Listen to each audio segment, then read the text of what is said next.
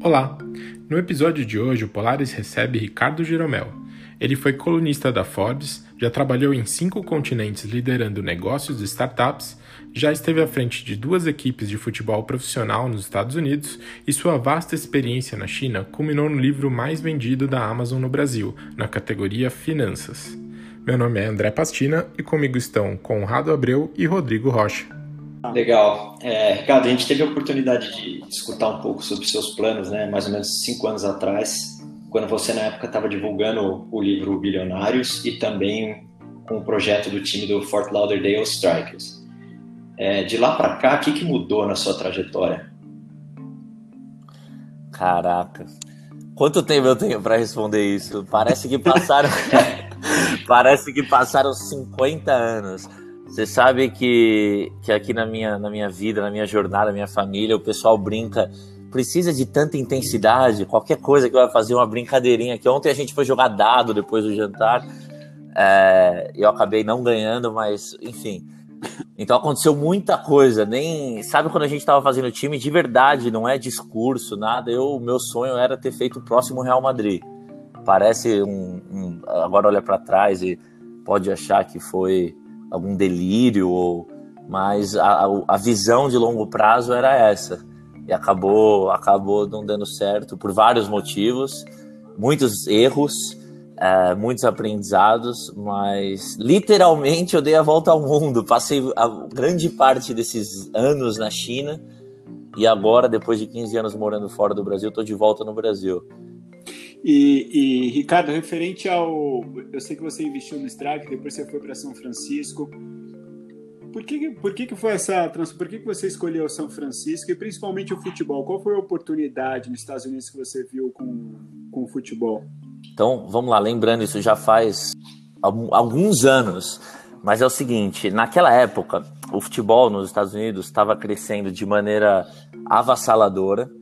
E a grande tese central era: quando você olha o modelo da MLS, a Major League Soccer, é um modelo onde uh, não há uh, grandes quantidades de dinheiro sendo feitas na transferência de jogadores, número um. Número dois, não há rebaixamento e ascensão. Então, o time que termina em último, ele é o primeiro no draft, mas ele não tem nenhuma punição. Ou seja, as, a liga da, da Major League Soccer uh, nos Estados Unidos foi inventada no meio da década de 90, seguindo os moldes que deram muito certo no basquete, no hockey, no beisebol, no futebol americano, mas o soccer, o futebol, o futebol é um esporte global. E aí, dá esse contexto da MLS, apareceu uma outra liga chamada NASL, North American Soccer League. E essa liga ia respeitar as é, regras globais do jogo que a gente está acostumado com é, promoção e rebaixamento, com o clube sendo dono do passe do jogador e podendo transacionar né, esse passe do jogador e lucrar com isso, onde na MLS é diferente. Os jogadores, por exemplo, o Kaká, quando estava com o Orlando City, o contrato dele não é com o Orlando City, é com a Liga. Você entra aí na, no Google e coloca o nome de qualquer jogador da MLS até o Ibrahimovic, quando estava e põe o salário, você tem, é em público. É muito diferente. É, então, começou uma nova liga respeitando os, o que a gente está acostumado globalmente. Futebol é um esporte global. Então, quando eu investi no time do, do Fort Lauderdale Strikers do sul da Flórida, tinha o risco do time, da, da empresa em si, e o risco da liga. Aí eu aprendi muito, trouxemos o Ronaldo como sócio, e eu acabei saindo, o pessoal continuou. Uh, e eu fui montar um outro time no, no norte da Califórnia. E por que então São Francisco? São Francisco era, era, a capital mundial de tecnologia e não tinha um time de futebol. Na minha cabeça, era. É, era inevitável ter um time. Eu, uma vez, eu, eu, trabalhei na Forbes um tempo, fui passar um tempo em São Francisco, fiquei na casa de um cara que chama Ryan Mack, mandar um abração para ele, que agora tá no BuzzFeed. E ele morava perto do, do parque, do Golden Gate Park, que é um parque icônico de São Francisco, que é maior que o Central Park de Nova York. E todo dia eu passava nesse. Eu ia andando, São Francisco é uma cidade muito pequena, tem menos de 800 mil habitantes. Uh, eu passava por esse parque tinha um estádiozinho charmoso ali, que cabia menos de 10 mil pessoas. Resumindo, na equação time de futebol profissional novo, a variável fundamental, há algumas, mas uma delas é a localização do estádio, é o estádio em si, localização e quão, quão bom é o estádio. Porque se o estádio for muito longe da casa das pessoas, da onde elas vão se divertir, elas não irão a muitos jogos. E para um time novo dar certo, no meu entendimento, naquela época, precisavam de season ticket holders, pessoas que iam a vários jogos, que eram o que a gente chama no Brasil do tal do sócio torcedor.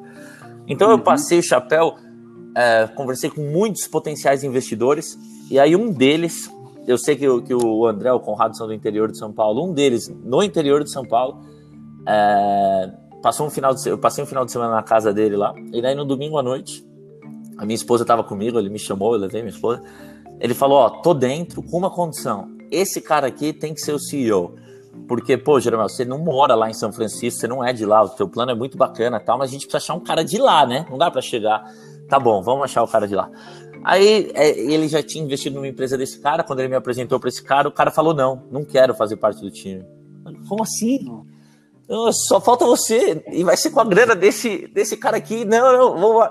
Enfim, longa história curta. Foi todo um, um, um, um processo para esse cara mudar de ideia. Ele acabou topando, ele acabou virando o CEO do clube. Aí nós pegamos investimentos de uh, early employees, né? Eh, não fundadores, mas pessoas que estavam ali no começo de empresas como PayPal, Google, Apple, Yahoo, umas pessoas locais do Vale do Silício, e aí a gente criou o time como uma startup de futebol, uma startup de tecnologia onde o produto era futebol. Que legal. E aí no primeiro ano nós contratamos o Dagoberto, quem estiver ouvindo e lembrar do Dagoberto, que ganhou cinco vezes o Campeonato Brasileiro. É, como São Paulino. Como São Paulino, Cruzeiro, no, no, enfim. E fomos campeões do, da Liga Nacional. É, então, acho que foi um dos. Eu nem sei disso, devia, devia pesquisar isso, mas é capaz que tenha sido o primeiro time de esporte profissional dos Estados Unidos a ser campeão no ano inaugural. Não sei e, se é ou não. não, e, não... Ricardo, o que você acha não funcionou tão bem, porque, como você mesmo comentou, foi no ano inaugural, vocês chegaram ao título, um modelo diferente de, de, de gestão né, de, de, clube de futebol. O que, que você acha que não, não foi para frente não evoluiu? Então, o, o motivo fundamental, isso não é eu querendo por, por tirada das minhas costas, mas é que a liga deixou de existir. E aí, se não tem liga, a gente se viu numa posição de ou vai para MLS, só que os investimentos iam além do, da nossa é. capacidade, ou ia para a USL. A USL é uma espécie de terceira divisão, só que a USL tem alguns problemas fundamentais. Um deles é, na USL, que é a United Soccer League, o seu time joga contra é, times B. Então, o Los Angeles Galaxy B, é, enfim, vários Red Bull B. E aí, você vai ver os times B do Real Madrid, do Manchester United, do Barcelona, da Juventus. Esses times não enchem estádio. Então, um time de futebol que não enche o estádio, é muito difícil fazer ele ser viável. E, e o time, o propósito do time não era lucro, mas precisa ter o lucro para o negócio existir. E, e aí a conta não fechava, então o time acabou tendo que fechar. Essa foi a grande questão. Voltando um pouquinho na história, né? no início da sua trajetória, é, você até comentou aqui sobre seu trabalho na Forbes. Conta pra gente como tudo isso começou, como você foi para lá, como foi sua ida para os Estados Unidos. Cara, eu comecei na Forbes em junho ou julho de 2011. Nós estamos aqui em 2020, mas eu lembro bem. Eu estava morando na China, eu fazia uma pós na Europa, na, na França, e no, e no verão, ao invés de ir trabalhar em algum lugar, eu resolvi ir para a China e começar uma empresa. A minha empresa é, trazia jogadores, médicos, árbitros de, da China para fazer treinamentos no Brasil e voltar é, para a China. E por que China? Eu vou ser bem sincero aqui, como eu sempre sou. É, foi o seguinte: eu conheci uma chinesa na, na época na faculdade, lá na, na pós na França, nos apaixonamos, moramos juntos, ficamos noivos, tudo aquilo. Eu queria ver, conhecer a família dela, a cultura dela e tudo mais. E aí, o relacionamento com ela não deu certo. Hoje eu sou casado há mais de cinco anos com uma outra pessoa. E só que o dragão me mordeu. Eu fiquei completamente apaixonado pela, pela cultura e filosofia chinesa. E aí, então, em 2011, quando eu estava lá em Pequim, eu tinha um blog com uma moça de Harvard que tinha uh, me convidado, eu aceitei só para ficar em contato com os meus ex-chefes do mercado financeiro. Trabalhava na, na Noble Group, que, que agora foi comprado pela Coffee, uma gigante chinesa, mas era trader de commodities agrícolas. Eu comecei como trainee internacional lá e eu queria ficar em contato com os meus ex-chefes. Naquela época não tinha WhatsApp. E aí essa moça me convidou para escrever no blog dela e eu falei, pô, tá aí uma boa desculpa, eu vou escrever toda semana, mando um e-mail pro cara e falo, olha aí o que você achou, tal, tô em contato. Uh, aí a Forbes estava procurando alguém para cobrir mercados emergentes, então eu tinha nascido no Brasil, fiz faculdade nos Estados Unidos com uma bolsa para jogar futebol lá em 2005, aí tinha trabalhado na África, estava tendo essa experiência na, na, na China, em Pequim, e já tinha trabalhado em Hong Kong, na Suíça, estava estudando na França, então eu tinha esse aspecto global esse, uh, e já tinha esse, esse, essa, essa, esse, esse portfólio para mostrar meus textos. E aí a Forbes me trouxe e eu comecei a ser colunista, que eles chamam de contribuidor lá, contributor, uh, cobrindo mercados emergentes. Rapidamente eu vi que o filé era o tal dos bilionários. Aí eu entrei para o time dos bilionários, que eles chamam Wealth Team, e no verão seguinte eu fui para Nova York uh, trabalhar lá na sede da, da Forbes dos Estados Unidos. A Forbes, naquela época, tinha, se eu não me engano, 37, é, como se fossem franquias, né? Pessoas então compram Forbes Angola, Forbes França, que não é o grupo Forbes, é um empreendedor local que tem aquela marca e faz várias coisas com a própria Forbes, mas enfim.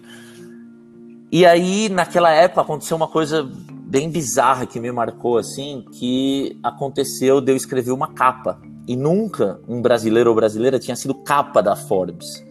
E aquilo, tinha gente que trabalhava na Forbes há vários anos, nunca tinha sido autor de uma matéria de capa. Eu nem estudei jornalismo e de repente eu fui autor de uma matéria de capa. E na época eu achei o máximo, e agora eu olho para trás e eu tenho vergonha, vergonha. A capa foi com Vou deixar aí para o pessoal colocar no Google e dar uma olhada. Nem gosto de falar esse nome, mas de verdade eu tenho vergonha. uh, então foi assim que aconteceu. Aí eu fiquei lá um período full time. Depois eu saí e continuei como colunista e fiquei como colunista e cobrindo uh, os bilionários brasileiros até esse foi o único ano que eu não cobri. 2020 foi o primeiro ano que eu não cobri desde 2011. Então você pega as revistas que saem todo ano em março, desde 100, desde 2012 ali, quando eu comecei, é, quando falam do, dos repórteres do, do, time dos bilionários para a edição anual dos bilionários, tá lá meu nome como um dos caras que cobre o Brasil principalmente. Legal. E foi nessa época que você reuniu material ali para escrever seu primeiro livro, né? Em... Conta pra gente como foi. Então, eu nunca aí. tive um sonho de plantar uma árvore, escrever um livro e foi o seguinte, foi uma ideia da minha esposa é, deu para perceber um pouco que eu gosto um pouquinho de futebol, né? Sim, né? E aí. Tá no, tá, tá no sangue. sangue. Pois é, pois é. É, o meu irmão nasceu com o dom mesmo e eu nasci com. Ele também tem muita paixão. Eu gosto muito, é, mais do que qualquer clube, eu gosto do jogo em si. E, e aí em 2014 nós estávamos indo para o fatídico 7 a 1 Eu tive que ir dirigindo de São Paulo a, a Minas. E aí eu passei pela cidade onde nasceu o rei, o rei Pelé. E quando eu vi ali Três Corações, eu falei, meu amor, o rei do Brasil nasceu aqui. Ela, ela é de Los Angeles. Ela falou, mas rei, o Brasil não tem rei, o Brasil tem rei, que história é essa? aí a gente parou num posto. E aí, quando a gente parou nesse posto, o frentista veio, ela foi comprar alguma coisa, foi ao banheiro. O frentista veio falar comigo, ele tinha me visto numa, numa entrevista daquele Danilo Gentili que é uma figura onde eu conto os bilionários. E o cara falou: um dia você vai escrever sobre mim, eu vou ser bilionário. E a gente ficou conversando, rindo, falando bobeira. Quando minha esposa voltou, ela falou: pô, você tava se divertindo com o cara. Aliás, o que, que faz esse cara? Americano não entende, né? Por que, que existe frentista? ah, Exato. Não, ele tava pondo gasolina, né? Não, eu tava conversando com ele que eu tô preocupado, o Thiago Silva não vai jogar, o Neymar não vai jogar, tá, ah, tá bom. Pô, mas peraí, você ficou conversando com ele, ele falou que queria ser um bilionário e você não contou que você descobriu que os bilionários têm em comum? Você não, ela falou assim, você não contou que os mil bilionários têm em comum? Aí eu respondi para ela, amor, são 1425 bilionários, não me enche o saco. Foi alguma coisa assim. Mas ali nasceu o livro que ficou na minha cabeça, porque o motivo pelo qual eu tive esse trabalho na Forbes foi que eu falei, pô, vou ter um acesso único a esse grupo seleto de, de, de pessoas. E se eu descobrir, será que tem alguma coisa que eles têm em comum? Vou, vou estudar isso. Então eu dediquei alguns anos a fazer isso, mas eu fazia de maneira não, não estruturada, era uma maneira meio informal, a minha maneira. É, e aí eu acho que eu achei, eu cheguei em algumas coisas. E eu enchi o saco da minha família, da minha sogra, dos meus pais, dos meus amigos, todo mundo que era próximo de mim, eu queria dividir isso com eles. Aí depois dessa provocação dela, a gente foi passar umas férias enquanto eu levantava capital para o time lá da, do sul da Flórida, do Fort Lauderdale Strikers. Eu, eu acordava, eu sempre gostei de acordar cedo, eu acordava cedo, escrevia e aconteceu. Então, quem quiser conferir aí Bilionários, eu vou dar pro o PDF aí, que agora o livro é meu, pro Rodrigo, pro, pro André, pro Conrado. Vocês entrem em contato com eles, é presente para vocês. Pô, obrigado. Obrigado mesmo. Agora, vamos, deixa eu, deixa eu fazer uma pergunta assim, agora mudando sua trajetória, né? Brasil Estados Unidos, agora vamos para a China. E você viveu esses últimos anos na China e a China vem crescendo bastante, mudou um pouco, né? Vem revolucionando como que ela constrói esse ecossistema de investimento. Fala um pouco dessa, dessa questão do ecossistema de, de startups na China. Como é Não, você funciona? tocou na palavra-chave, né? Que a China mudou. Então, eu morei na China em 2009, mais ou menos, eu morei em Hong Kong. Em 2011, eu morei em Pequim. Quando eu tô lá tocando time de futebol, vinham algumas pessoas que eu respeitava lá, lá em São Francisco, então a capital mundial de inovação, vinham algumas pessoas conversar comigo, me perguntando sobre cultura, filosofia chinesa, e eu sempre fui apaixonado por esse tema. Eu falei, mas cara, da onde vem esse teu interesse? A gente conversa de tanta coisa. Não, eu, eu acabei de voltar da China, ou eu tô indo para a China semana que vem, porque eles estão muito na frente de nós em questão de tecnologia. Então eu tô indo para olhar, conhecer essa empresa, aquela, e eu falava, não, peraí, a China tá na frente do Vale do Silício em tecnologia. Cara, o que, que vocês estão fumando? Pode parar de fumar, que vocês sabem como é que é na Califórnia. É... liberado. É, é, é, mais liberado, mesmo antes de ser liberado. Eu, eu, eu particularmente não, não gosto, mas tanta gente fala, eu falo, não, para, para, para de frequentar uns lugares que tem aquela fumaça, porque deu problema. Que realmente eu era um ignorante, eu não sabia, eu achava a China foi por muitos anos de fato a fábrica do mundo, era mais barato comprar alguma coisa que foi feita lá na China do que produzido lá da tua casa, por vários motivos que dá pra gente aprofundar também. Só que a China, o que você falou, mudou muito rápido. Aí eu fiquei com aquilo atrás da cabeça. Quando o time deixou de existir, eu achei um jeito de mudar para a China. Mudei para primeiro para Xangai e o meu trabalho era fazer o seguinte: eu organizava roadshows para executivos, tal de missão, para empresários, executivos que querem conhecer de tecnologia, empreendedorismo, de repente oportunidades de investimento num país, e é uma maneira muito, muito, muito efetiva, porque é, é zero turismo. Então se eu encontrava com o cara, com, com o grupo, né? Às vezes, às vezes uh, grupos só de uma empresa, ou grupos de alguns amigos, ou às vezes grupos de pessoas que, que se conheciam lá. E o meu trabalho era das nove às nove, reunião atrás de reunião atrás de reunião com empreendedores, empresas de tecnologia locais. Então eu fiz isso para Singapura, para Índia, para Israel. E aí quando eu cheguei na China, eu falei: pode parar, vou fazer uh, só China. E aí eu era sócio de uma empresa que chama Starse, que na época tinham levado mais de 800 pessoas para o Vale do Silício para fazer esse tipo de coisa, hoje já são mais de 2 mil. E comigo na China, em dois anos, de 2018 2019 inteiro, foram mais de 600 brasileiros. Então, uh, teve lá comigo gente como Fred Trajano, uh, Arthur da Boticário, enfim, vários e vários grandes empresários brasileiros que já estavam ligados, falaram: opa, sou um ignorante em relação à China, como que eu posso fazer para aprender? Pô, esse negócio que o Jeromel e a turma da Star estão organizando é uma boa maneira. E vinham. E, enfim, então o meu trabalho era aprender sobre China para eu ter o que mostrar para essa turma. Então, uh, fiz isso durante dois anos e foi numa dessas viagens que veio o pessoal da 3G Radar, que é o fundo onde hoje eu estou trabalhando. Aí passei lá uma semana com, com a turma. E aí, quando você toma café da manhã, almoça e janta com as pessoas, você vê o jeito que elas conversam entre elas, com os garçons, como que elas interagem nas reuniões, se elas realmente estão preocupadas em aprender e fazer negócio, ou se elas estão lá para bater foto na sede da Alibaba, é, eu fiquei impressionado com, com aquela turma. E aí pintou a oportunidade de, de voltar para o Brasil. Dei uma sorte danada, não previa nada de Covid, nada disso. É. Minha última, meu último grupo terminou a, a, a, semana deles em Pequim no dia 10 de janeiro. No dia 11 eu saí de lá, uh, passei e, e voltei para o Brasil. Então cheguei no Brasil no final de, de janeiro de 2020, depois de 15 anos fora. Não podia estar mais feliz de estar aqui no nosso país contribuindo aqui, trabalhando. Com certeza. E outra, outra pergunta relacionada à, à China, principalmente na questão de investimento, né? Você vê que a China tem um investimento muito grande dentro, mas também fora do país, né? É, você tem um pouco de noção, assim, o que, onde mais ou menos é a direção do investimento da China? Se é muito mais em tecnologia ou ela simplesmente, simplesmente aproveita oportunidades? Não, excelente pergunta quando eu estava lá, eu fiz um curso. Eu comecei a fazer um curso na faculdade de Tsinghua, que é uma espécie de MIT da, da China, focado no BRI, no Belt and Road Initiative, que é a nova uh, rota da seda chinesa, onde o governo chinês prometeu que investiria fora do país mais de um trilhão de dólares. Então teve lá a primeira rota da seda, muitos anos atrás, a pessoa mais famosa para os ocidentais que passou pela original rota da cera foi o Marco Polo. Então a, a Nova China quis mudar isso. E aí eu estava fazendo um curso que era foi uma bolsa que eu ganhei, eram alguns alunos de vários países do mundo uh, ah, para entender realmente como que o governo chinês estava fazendo isso. Só que o, o, curso foi pausado por causa do Covid e, e enfim.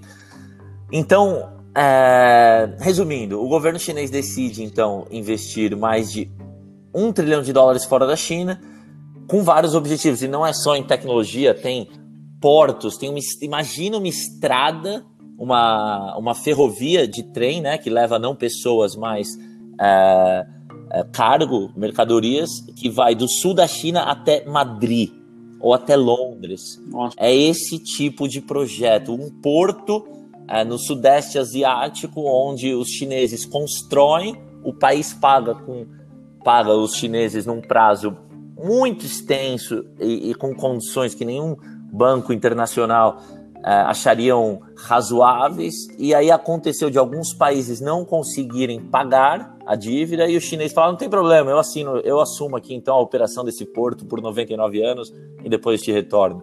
Então, assim, mudando a geopolítica completa uh, do mundo. E, e, muito interessante, até para nós brasileiros, a China é a maior parceira comercial do Brasil faz mais de 10 anos. Desbancou 80 anos dos Estados Unidos. Maior parceira comercial significa que compra e vende mais uh, produtos e serviços, comercializa mais produtos e serviços que qualquer outro país. E o que nós sabemos sobre a China? Eu eu estudei no colégio Sion em São Paulo, que eu, pô, sou muito grato àquele colégio, mas não aprendi praticamente nada em relação à China. Aprendi sobre a Primeira Guerra do Ópio, que foi mais porque os impactos que aquilo teve na coroa britânica do que na China. O que, que a gente aprendeu da China? Vocês três, o que, que vocês sabem de China?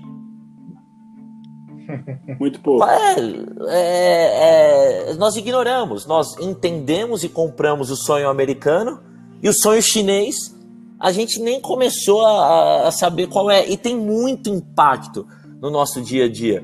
Esse ano, quem ganhou o Oscar foi o Parasita, né? Do, da, da Coreia do Sul. Baita filme, recomendo fortemente. E o ano passado, o que ganhou foi o Green Book. Também gostei muito. Tem gente que fala que é água com açúcar, mas eu chorei, adorei. Ah, o Green Book foi bancado, financiado pela Alibaba não sabia disso. Alibaba tem um estúdio de mais de 20 mil metros quadrados na Califórnia e ela foi um, do, um dos estúdios que financiou o Green Book. Então a China só deixa 36 filmes estrangeiros passarem nos cinemas na, na, no seu país por ano. A China já é um dos mercados mais importantes, ou primeiro ou segundo, para muitos desses blockbusters. Então você imagina que o diretor ocidental que está lá decidindo fazer o filme, ele vai tomar várias decisões baseado, pô, se eu esticar esse ponto aqui, pode ser que o governo chinês não deixe meu filme passar lá. Aí a expectativa de faturamento daquele filme abaixa muito. Então, as políticas chinesas influenciam os blockbusters globais, os grandes filmes que todos nós assistimos. E esses filmes impactam as nossas ideias de amor, de família, de sucesso, de amizade, sem dúvida nenhuma. Então, o impacto dos chineses não é só para o campo brasileiro. É, os chineses já fazem parte do nosso dia a dia e, de novo, somos muito ignorantes. E é, e é um absurdo, porque nesse ano o Guedes, o Paulo Guedes, o, o ministro da Economia, falou semana passada que vir a China, só para a China, o Brasil exportou mais para a China do que somado Europa, Estados Unidos e Argentina juntos. De, é, enfim, nessa época surreal de, de Covid. Então, o, o que eu tô tentando passar da China, assim, não é um local utópico, não existe como os Estados Unidos também não é, como o Brasil também não é, como nenhum ser humano é perfeito. Mas a China tem muita coisa para ensinar para nós, para nós aprendermos, que nós simplesmente estamos ignorando. É a população, é a civilização mais é a civilização continuada mais antiga da humanidade. Então tem muita coisa bacana. Não é perfeito, não é um mar de rosas. Não, como nada é. Mas pelo menos o melhor da China pode nos ensinar muito. E, e Jeromel, uma, uma pergunta referente à questão do. Você, você mencionou Alibaba, né? Existem outras empresas. E a China, ela era muito vista como uma estratégia meio de copycat, né? Como vocês, como você chama. Ela pega, por exemplo, uma Amazon e faz uma Amazon. É, para o mercado, mercado interno, né? como a questão dos celulares e outro. Você acha, você acha, por exemplo, uma Alibaba, comparando uma Alibaba com uma Amazon, elas são muito parecidas ou você, você acha que uma Alibaba tem um, tem um potencial de inovação muito maior? Bom, vamos lá. A Amazon chegou a valer mais de um trilhão de dólares. Os mercados são, são variam é, instantaneamente, então não sei quanto está valendo hoje enquanto você em casa está ouvindo. A Alibaba chegou a valer mais de 500 bilhões de dólares, é a empresa de capital aberto de maior é, valor da Ásia inteira, olhando qualquer setor. Briga ali, de vez em quando a Tencent passa. Então a Alibaba é muito mal compreendida pelos ocidentais e o jeito mais fácil de explicar ela, que é errado, mas é um jeito que, que ficou normal, é a Amazon da China. E, mas não é a Amazon da China, é Alibaba, e vamos lá. Então a, a Alibaba começou em 1999 com um cara chamado Jack Ma que veio a se tornar o homem mais rico da China. O Jack Ma não há no Brasil um brasileiro, um brasileiro que represente, um empresário brasileiro que represente para os brasileiros o que o Jack Ma representa para os chineses. Ele é um ídolo. Recentemente ele se aposentou da, da empresa, ele estava no conselho, ele foi CEO, depois foi para o conselho, agora se aposentou. Então a Alibaba começa em 99 e o Jack Ma, todo marqueteiro, fala que a, a Alibaba vai durar 102 anos. Por que 102 anos? Porque ele queria fazer uma empresa que ia durar no mínimo três séculos. E aí eu comentei para vocês que a Alibaba é tão extensa que ela até bancou filme que ganhou o Oscar, o tal do, do Green Book. Mas a Alibaba, o core para entender ela é lembrar essa frase aqui: a Alibaba quer ser uma plataforma asset light, com le leve em ativos. Então a Amazon tem um modelão que ela levou para o mundo online o que o Walmart fez, que é o seguinte: vai ser mais barato comprar aqui na minha plataforma que em qualquer outro lugar. Então o Jeff Bezos olha no olho do, do componente, do rival, do oponente e fala: a tua margem é a minha oportunidade. E um business precisa de margem para sobreviver, um business uhum. tradicional. É, o Jack Ma não foi nessa linha. O Jack Ma falou: opa, eu não quero nada, eu quero ser um shopping online. O que, que um shopping tem que ter? Tem que ter lojas ou um bazar. Os, os, os lojistas pagam ali aluguel e às vezes pagam porcentagem do que eles vendem. E o pessoal que passa por ali fica mais fácil entrar nesse shopping do que ter que ir para diferentes pontos. Então, a, a, na essência, se eu tiver que resumir, é muito mais que isso. Mas começou assim a diferença. E a Alibaba começou lá em 99 tendo uma plataforma 100% B2B. Então lembra que a China era a fábrica do mundo? Como é que era ser a fábrica do mundo? Você tinha que mandar um trader, alguém para ir lá visitar a fábrica. Ah, então vou comprar essa garrafa, ou esse botão da camisa, ou essa caneta. Mas eu quero ver se a caneta tá, tá boa, se o botão tá certinho. Aí o cara ia, olhava se entrou no, no, no container direitinho, ia até o porto. Tinha várias etapas físicas. A Alibaba digitalizou tudo isso e falou: você quer comprar em bulk? Você quer comprar em grande quantidade? Ok, compre em grande quantidade aqui no meu site e você vai receber é, aí no, no teu país vindo da China. Começou assim. Em 2003, quando veio o SARS, a Alibaba desenvolveu o Taobao, que é uma espécie de B2C, e, e, mais parecido com o Mercado Livre e tudo mais, começou a crescer. Hoje, a Alibaba tem é, centenas de, de, de, de plataformas.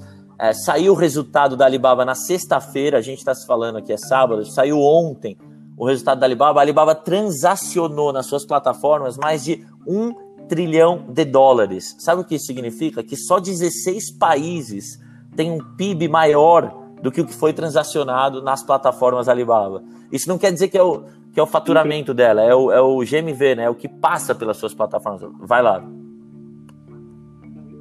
Não, impressionante. Eu ia falar com uma coisa impressionante mesmo. Se for pensar assim no tamanho de, de número e, é, e, e, o mercado interno, né? Uma coisa impressionante. Mas é verdade um ponto que você fez. A Alibaba teve espaço para crescer porque o governo chinês barrou a, as gigantes do Vale do Silício e de Seattle. É, e, de, as gigantes ocidentais como um todo. Na China, até hoje, você não consegue usar Instagram, você não consegue usar WhatsApp, você não consegue usar Facebook.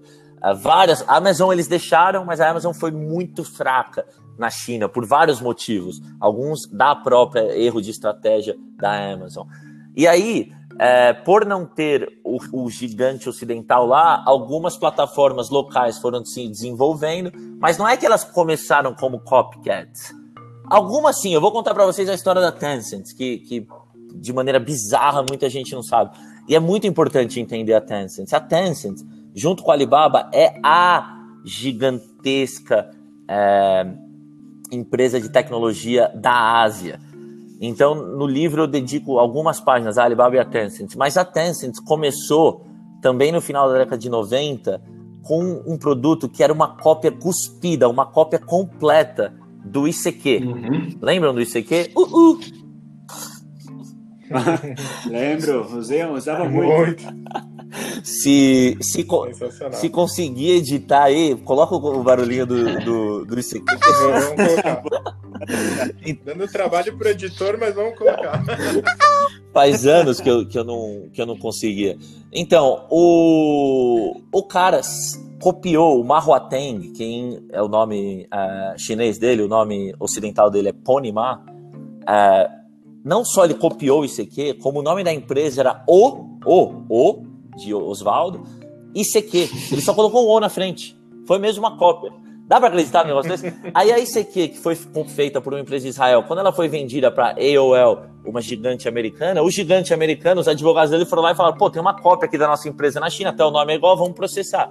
Quando eles processam, os caras falam: não, então vamos mudar de nome, ao invés de ser o ICQ, vamos chamar de QQ, que é o QQ que até hoje funciona e tem mais de 800 milhões de usuários e que foi evoluindo. Essa empresa que fez o QQ seguindo aquela frase que ficou muito famosa que o Steve Jobs disse, que foi você mesmo tem que canibalizar o teu próprio negócio. Essa empresa criou o tal do WeChat, que é um super app, imagina assim, um WhatsApp que você usa para tudo. Então, se abrir teu celular agora e olhar quantos aplicativos você tem, você deve, cada um de vocês deve ter uns 50, 100, não sei na China é normal a pessoa é, ter o WeChat e dentro do WeChat ter vários mini aplicativos. E então a vida dela passa por esse é, super aplicativo. Mas eu quis contar essa história para deixar, deixar claro. Eu não estou aqui fazendo nenhuma analogia ao modelo chinês de inovação, ao modelo chinês de gestão, que é muito diferente. Teve a época da cópia brutal, teve. No, no, no Ocidente, o empreendedorismo é uma luta de boxe. No box, se você morder a orelha de alguém, como já aconteceu, você tá fora. É cartão vermelho, você tá expulso. Mas, pô, rola uma, um, um, soquinho ali embaixo da linha do calção, rola uma cotovelada, rola algumas coisinhas que, que não deveriam rolar. Na China, o empreendedorismo é gladiador. É, ô, ô amigo, chega aí, joga uma lança, é, vale mordida, vale puxão de cavalo e tudo. Então, a, a, o chinês acorda e vai dormir todos os dias com 1 bilhão e 400 milhões de pessoas. Então, o, e lá leis é, são completamente diferentes do que a gente está acostumado no Ocidente. O Estado de Direito é, é, é, é completamente diferente. Então, lá, quando as empresas nascem, elas crescem muito é, elas crescem e, e, e os braços do, dos povos começam a ir para várias direções muito mais rápido do que no Ocidente, porque se elas não o fizerem, uma gigante que tem distribuição, mas não tem tanta inovação, ela consegue copiar muito mais rápido. Então, a, a, o que eu vi de China de competição e velocidade na execução é um negócio sem precedentes no, na, na história da humanidade, eu diria. É, mas como você falou, tão não há exclusividade da China essa questão da cópia que tem até um filme com esse nome, Piratas do Vale do Silício, né? Bill Gates e, e Steve Jobs faziam a mesma coisa, né? É, olhando o que o outro estava fazendo para se aperfeiçoar e, e, criar um produto melhor. A gente sabe pouco sobre a China e ultimamente o que a gente tem ouvido falar é basicamente relacionado à pandemia, ao coronavírus que começou lá.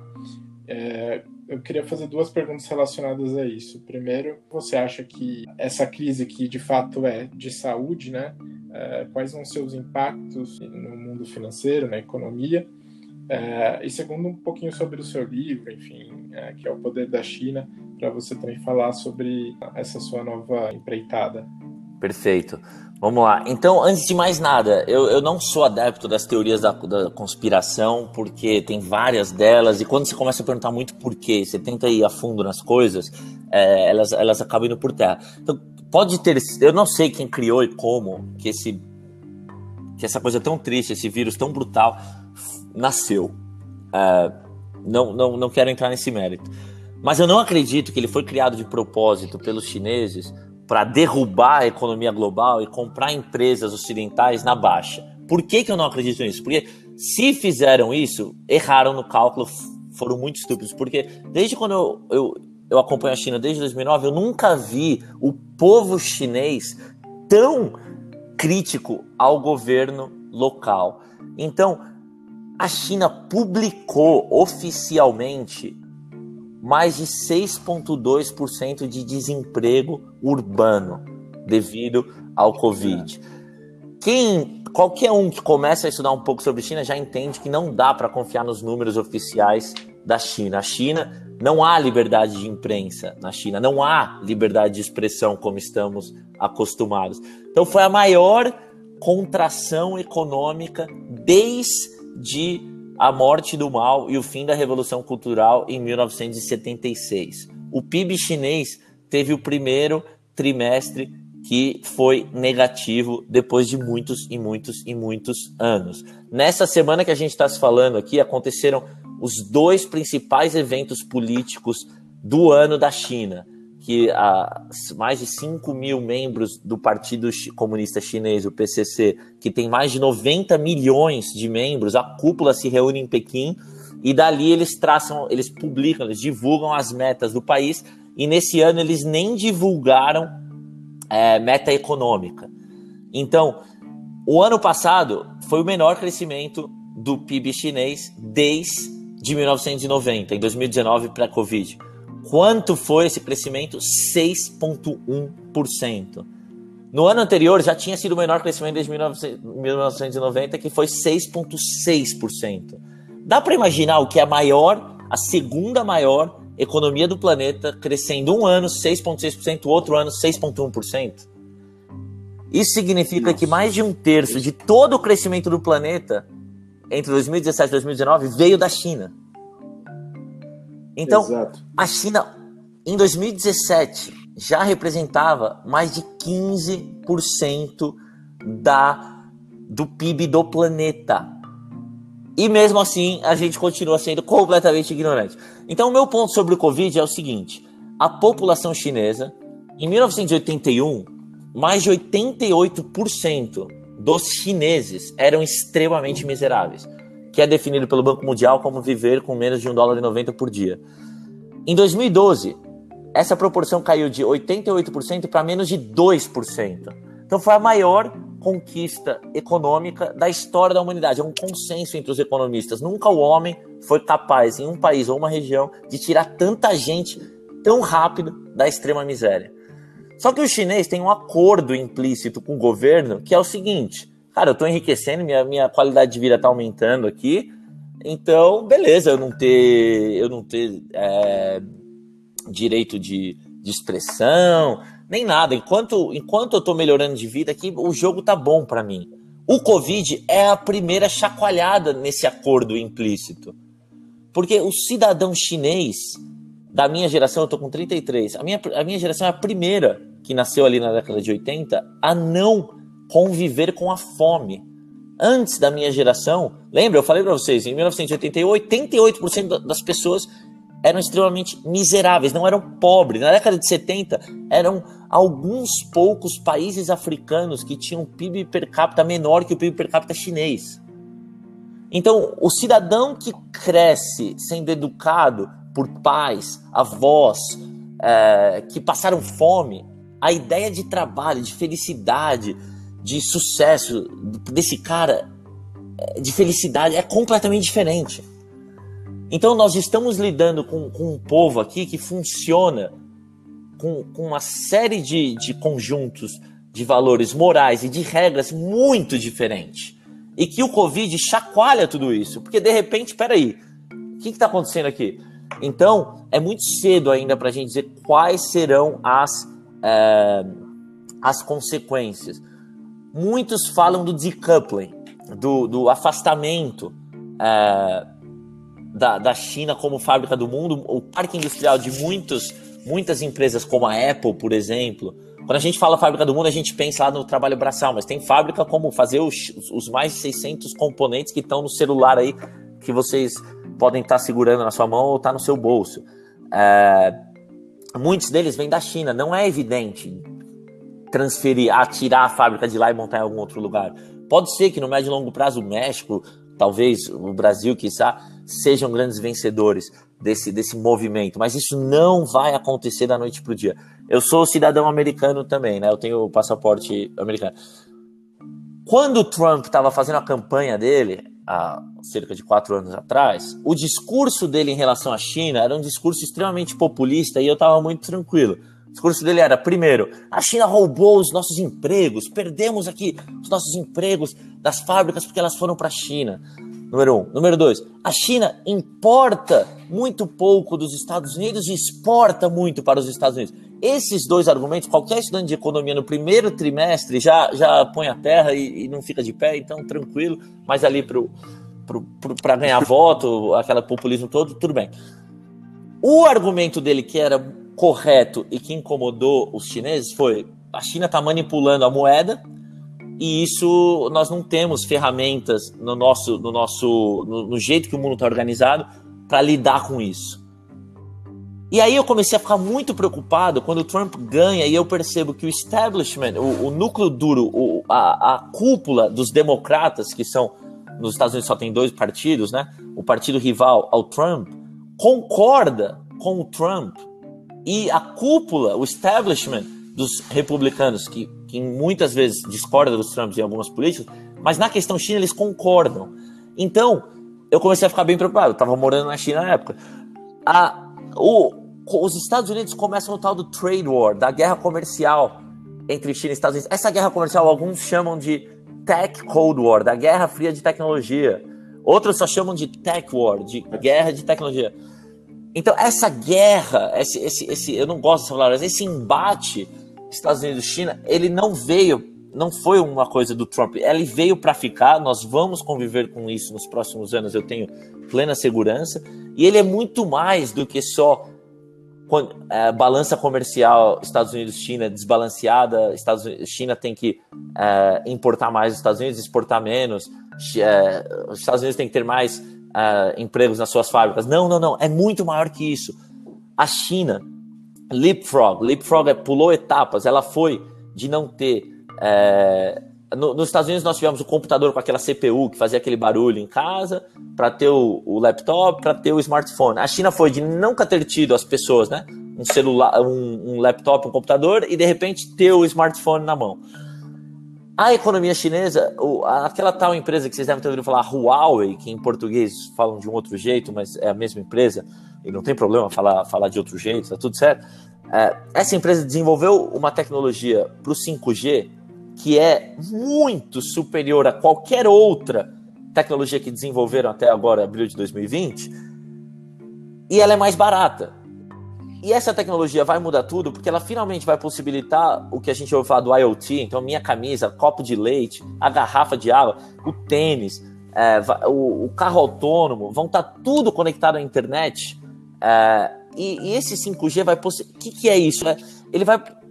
Essa, essa guerra Estados Unidos e China é sobre quem vai dominar as estradas do futuro, mas não a estrada física onde o carro passa, os, os, onde passam os dados e a inteligência. E os Estados Unidos começaram a bater na porta dos aliados e falar: ô turma, não é para aceitar os chineses com essa tecnologia melhor deles, não. Pô, mas por que não? Não, porque eles têm um backdoor. Backdoor? Como assim? Não, quer dizer que o governo chinês pode ter acesso aos dados que estão trafegando nas, nesse teu cano, vamos chamar assim. Ah, entendi. Igual ficou comprovado que os Estados Unidos fizeram quando, quando o Edward Snowden revelou lá os segredos que, que, que os americanos estavam é, ouvindo as conversas privadas da Angela Merkel, da nossa então presidente, que eu não gosto nem de falar o nome. É, enfim, é, é, é, é isso que está rolando, esse grande embate. Mas eu acho que para o Brasil, vindo de maneira mais prática, o Brasil não precisa assumir o lado de nenhum dos dois. Um dos nossos pontos fortes como, como nação é o jogo de cintura. Então, vamos fazer com a China quando for bom para nós, vamos fazer com os Estados Unidos quando for bom para nós. Enfim. Só aproveitando uma pergunta referente à, à China que você falou, essa guerra, essa guerra de uma certa forma com os Estados Unidos, né? E a gente sabe que é, inteligência, capital humana é uma coisa muito importante, né? Você acha que também a China tem uma cabeça de atrair os melhores talentos, de abrir o país para pegar os melhores talentos do mundo inteiro agora para enfrentar essa Excelente pergunta. Eu li um artigo essa semana no, no China Daily que a China tem mais de 500 mil estudantes estrangeiros é, em higher ed, em universidades chinesas. Não lembro agora de cabeça o número dos americanos. Nós vivemos nessa nova economia digital em que todos nós estamos inseridos. A matéria-prima fundamental dessa nova economia digital é cérebro bem treinado. E não tem nenhum país no mundo que tem mais é, pessoas formadas em STEM, né, ciência, tecnologia, engenharia, matemática, do que a China. E quando eu falo isso, fala, ah, mas é porque na China tem mais gente. Ok, número absoluto, você tá certo. Só que então vamos comparar com a Índia. A Índia tem uma população praticamente equivalente. A Índia tem um número muito inferior ao da China. E quando você olha per capita, e sempre, sempre, sempre que você olhar números da China, o nosso cérebro ocidental não foi treinado para lidar com aqueles números chineses. Então, sempre, sempre, sempre usa uma ferramenta que você já tem no teu bolso, que é a regra de três. Então, quando você ouvir falar é, que a China tem mais de 200 unicórnios, esse número deve ter caído, mas chegou a ter, saiu publicado, fala, nossa, 200 unicórnios. Peraí, o Brasil tem, vamos chamar de unicórnio, lembrando, né? Empresa de capital fechado que vale um bilhão de dólares ou mais, hum. empresa de tecnologia. Ah, o Brasil, vamos falar que o Brasil tem 10. Tá, vamos falar que o Brasil tem 20. Ah, então o Brasil tem 10 vezes menos o número de unicórnios da China. Pô, mas peraí, o PIB brasileiro é sete vezes menor e a população é cerca de sete vezes menor. Então o número de unicórnios deveria ser. Então sempre usa isso e tenta achar faz essa regra de três, senão você não vai conseguir entender. Então a China, número um, já está tomando essas decisões, mas o que está acontecendo é para o ocidental, a China ainda não é sexy. Que amigo vocês têm? Fala, pô, eu vou passar férias na China, pô, eu vou lá trabalhar na China. O cara vai meio. É, a China ainda não tem isso para as grandes massas. Então tem que mudar essa imagem. O imperialismo, aquele, aquela ideia dos Estados Unidos, o tal do sonho americano, ainda é muito forte. Isso dá, dá uma certa vantagem. Eu acho que algumas políticas do Trump em relação aos estrangeiros, de America First. Então, peraí, todos os acordos aqui que foram negociados e estão assinados agora mudou porque eu tô aqui, agora é America First. America First é um sinônimo de America Alone. Então, aquela tal da Belt and Road Initiative, da nova rota da seda que eu comentei com vocês, é um jeito do governo chinês ganhar soft power, é, poder soft, né, poder soft, for, fora da China. Uhum. Vocês querem ver como geopolítica é materializada no nosso mundo? Assistam a, as, o que acontece é, em Nova York, na sede da ONU, onde acontece de vez em quando que cada país tem um voto para algumas coisas. Daí vocês olhem como os africanos votam. Alguns anos atrás, eles votavam seguindo os Estados Unidos. Agora eles começaram a votar seguindo a China. Por que isso? Porque a China vai lá na África, essa Belt and Road Initiative tem vários e vários e vários projetos já em andamento na África. Ele chega lá e fala: Ó, oh, precisa da tua matéria-prima. Ok, precisa da minha matéria-prima, tem preço aqui, paga que é tua. Não, tá bom, eu vou pagar esse preço, mas eu vou fazer o seguinte: eu vou vir e vou construir também essa rodovia aqui para você. Eu morei lá na Guiné Conakry, que fica ali no, no oeste da África, embaixo do Senegal. E eu lembro de ver chinês construindo uma rodovia, uma ferrovia no país. Era só chinês trabalhando na obra, eles tinham um condomínio onde eles moravam. Enfim, então esse, essa, essa coisa da geopolítica, ela é muito interessante, ela acontece, o Brasil é um player fundamental, é, o Brasil é o maior produtor de soja do mundo, junto com os Estados Unidos. A, a soja é fundamental porque é o produto mais rico em proteína, com menor teor de gordura. Então a China precisa alimentar a sua população é, e, os, e os animais que vão servir para alimentar sua população. É, e com essa confusão que eles devem seguir tendo com, com os Estados Unidos, nessa área em particular, deve ter oportunidades muito óbvias para o Brasil, que eu espero nossos líderes tenham o jogo de cintura e a visão de médio e longo prazo para saber ajudar os empresários e, e, a gente se beneficiar como nação. Bacana. É, voltando um pouco para a sua trajetória pessoal, quais foram as maiores dificuldades que você encontrou nesse momento que você viveu lá na China? Ah, eu vou abrir o coração aqui, ser bem sincero. O meu princip... minha principal dificuldade, eu comentei, eu tô casado há mais de cinco anos agora. A minha esposa não, não, não foi a maior fã. O dragão não mordeu ela do jeito que me mordeu. E, e os road shows que eu comentei que eu organizava eram intensos, né? É, das nove da manhã às nove da noite, trocando de cidade. E então foi esse aspecto pessoal foi bastante complicado, apesar de ter voo direto de, de Xangai para Los Angeles. Então essa, essa eu diria sem dúvidas que foi a, a principal ah, dificuldade. Eu tenho uma outra pergunta também. Você ainda tem alguma no seu horizonte algum desejo de investir no futebol ou em algum outro esporte? Ou esse é um capítulo que você já encerrou? Pô, me ligaram hoje. Tem uma turma comprando um time em Portugal que é o Acadêmicos de Coimbra. E me ligaram porque um grande amigo, até que investiu no, no São Francisco Deltas, é, se não fosse um grande amigo, eu nem aceitaria a ligação. Eu acho que o futebol, para mim, eu vou ser sempre um grande fã. É, não vou dizer que eu perdi anos, porque eu aprendi muito e cresci muito, mas é, eu estou muito feliz. Acho que eu encontrei é, o, a minha linha de trabalho hoje, que é ligada com investimentos em empresas privadas e, e de tecnologia, tem muito mais a ver com. Eu acredito na vida, assim, que a gente não precisa ser bom em tudo. A gente precisa descobrir o que a gente faz muito bem, o que é o teu joga fácil. Sabe, meu irmão é muito bom zagueiro. Se você pôr ele em outra posição, pode ser que ele não seja tão bom. Então descobrir ali o que, que você faz muito bem e double down naquilo, né? E o que eu faço muito bem está muito claro para mim. É, daria para, se eu fosse dono de um time, eu estaria aplicando isso no dia a dia? Acredito que não. Então acho que os meus dias como dono de time acabaram nessa vida. Mas pode ser que a vida é tão longa, vai saber, né? Sensacional, Ricardo. É, a gente está chegando aqui no fim do nosso papo. Se você quiser deixar alguma consideração final, falar alguma coisa que você acha que ficou faltando, fica à vontade. Eu acho que eu tenho que falar para vocês uma coisa muito séria sobre a China. Cuidado. Cuidado porque é viciante. Para quem gosta de aprender, é, eu costumava brincar que eu não sou um empreendedor, eu sou um aprendedor. O meu tesão na vida é aprender. Quando eu tô aprendendo, eu tô feliz. E, e quando você começa a fuçar a China, a China é aquele quebra-cabeça que quanto mais você monta, geralmente quebra-cabeça, quanto mais tempo você passa com ele, você vai chegando mais perto do final, né? A China, quanto mais tempo você passa com ela, parece que vão jogando mais peça no quebra-cabeça e o quebra-cabeça vai ficando maior. E não é só eu que cresci não estudando sobre a China, o próprio chinês, a velocidade da mudança lá é tão rápida então a mensagem é, é cuidado, porque é viciante. E a segunda é quando olhar para a China e ver, pô, como assim que o metrô de Xangai em 93 não existia metrô em Xangai, em 2013 Xangai tinha metrô, pff, talvez a maior rede de metrôs do mundo, não, não, não sei.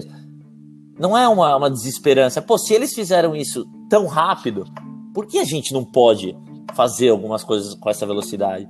Então não é, é, é tentar tirar as lições e, e, aplicar de maneira prática. Acho que, acho que, é, acho que é isso daí. Jeromel, obrigado por tudo. Foi, foi um papo incrível e inspirador. E com certeza agora eu vou para China. Eu já estava querendo, agora eu quero muito ir para China. Esse, cuidado, esse ano eu recomendaria, antes de você ir, fala comigo. Tem que ter certeza, jogar seguro. Com. Sensacional. Pode deixar. Ricardo, obrigado. Foi um papo, mas também foi uma aula para gente. É...